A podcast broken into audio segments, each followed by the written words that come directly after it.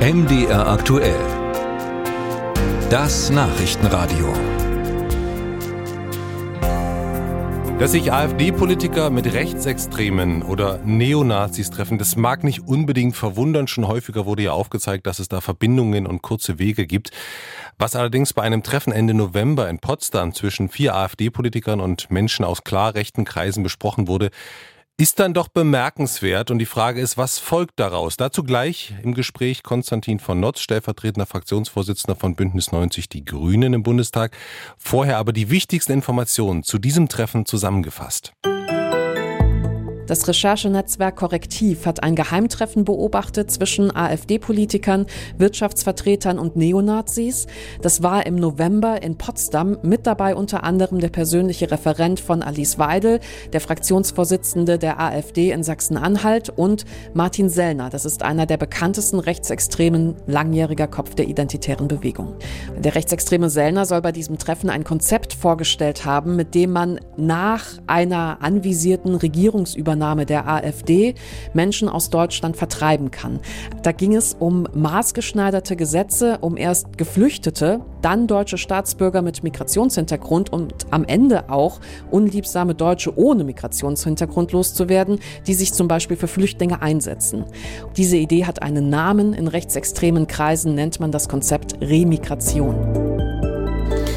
Ja, und muss bei diesen Informationen die Verbotsdebatte wieder stärker geführt werden, denn diese Pläne sind natürlich mit der deutschen Verfassung nicht in Einklang zu bringen.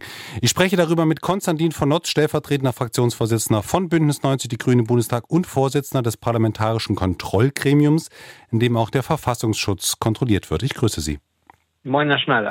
Was folgt denn für Sie aus diesem hier gerade beschriebenen Treffen? Ja, es ist eine hochinteressante Recherche von Korrektiv und sie zeigt eben, dass diese zwanghaft vorgetragene Fantasie der AfD von äh, der Meinungsdiktatur, die man dem öffentlich-rechtlichen Rundfunk andichten möchte oder den Grünen oder Frau Merkel oder allen am besten gleichzeitig, dass man diese Fantasien der Meinungsdiktatur von Seiten der AfD sehr konkret hat und man möchte darüber bestimmen, wer in diesem Land sein darf und wer nicht. Und das alles gegen die bestehende Gesetzeslage gegen unsere Verfassung, das sind schon sehr hochbedenkliche Dinge, die man da hört. Ist es eigentlich legitim, von diesem Treffen auf die ganze AfD zu schließen? Also ich meine, da waren vier Vertreter der Partei. Ist das differenziert genug? Naja, erstmal muss man feststellen, dass diese Tonlage Remigration bei AfD-Reden inzwischen an der Tagesordnung ist. Insofern ist das eine weit verbreitete These, aber natürlich können Sie sich auf jedes einzelne Parteimitglied Rückschlüsse ziehen. Die AfD hat sich verändert in den letzten Jahren. Sie ist immer radikaler geworden. Viele Leute sind ausgetreten. Und ähm, ich glaube, das ist jetzt wirklich ein Zeitpunkt, wo man sagen muss, spätestens jetzt muss allen bewusst sein, wohin die Reise dieser Partei geht. Und da müssen vor allen Dingen unsere Sicherheitsbehörden einen sehr scharfen Blick drauf werfen. Heißt das, Sie sprechen sich für ein Verbotsverfahren aus oder wie stehen Sie dazu? Ich glaube, so schlicht ist es nicht. Es gibt das Instrument des Parteienverbots. Das ist in Deutschland auch schon angewendet worden. Das liegt äh, lange zurück, aber es gibt es als Ultima Ratio, um eben das Schlimmste zu verhindern. Diesen Antrag auf ein Verbot entscheidet am Ende das Bundesverfassungsgericht, also keine Partei oder keine Politikerinnen, sondern da werden sehr harte rechtliche Maßstäbe angelegt ähm, antragsberechtigt sind der Bundestag, der Bundesrat oder die Bundesregierung oder alle drei.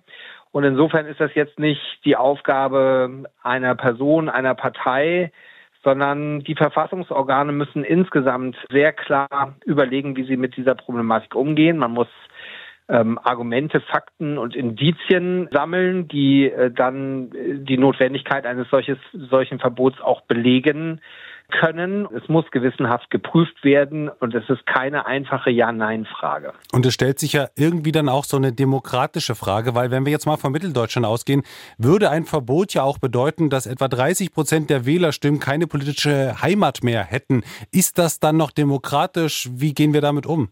Das ist ein gutes Argument. Gleichzeitig ist es aber auch ein Argument, auch vor dem Hintergrund der deutschen Geschichte, dass eben auch antidemokratische Kräfte gewählt werden können. Und mit diesem Dilemma äh, muss man umgehen. Man hat äh, in der Nachkriegsgeschichte in Deutschland gab es ähm, äh, auch rechte Parteien, die relevant Stimmen bekommen haben. Und die hat das Bundesverfassungsgericht dann verboten, weil der Konsens bestand, Rechtsextremisten dürfen nicht wieder in deutschen Parlamenten sitzen und versuchen, die Demokratie zu zerstören. Aber der Kern Ihrer Frage insinuiert es ja, das ist nichts, was man leichtfertig machen äh, darf. Und vor allen Dingen gilt es, die AfD politisch zu bekämpfen, sich mit ihr auseinanderzusetzen, ähm, den Menschen deutlich zu machen, was für Risiken mit äh, einer solchen Partei einhergehen. Und man kann es ja an den Plänen, die jetzt hier durch Korrektiv offengelegt wurden, sehr klar sehen. Es richtet sich erst gegen vermeintliche Ausländer, dann gegen Leute, die einen deutschen Pass haben, aber irgendwie ausländisch interpretiert werden und dann gegen Menschen, die unliebsam sind und die einem nicht in den Kram passen. Und deswegen sind die Pläne der AfD etwas, was mit Willkür und Terror zu tun hat. Und dagegen sollten wir uns alle als Bürgerinnen und Bürger aufstellen.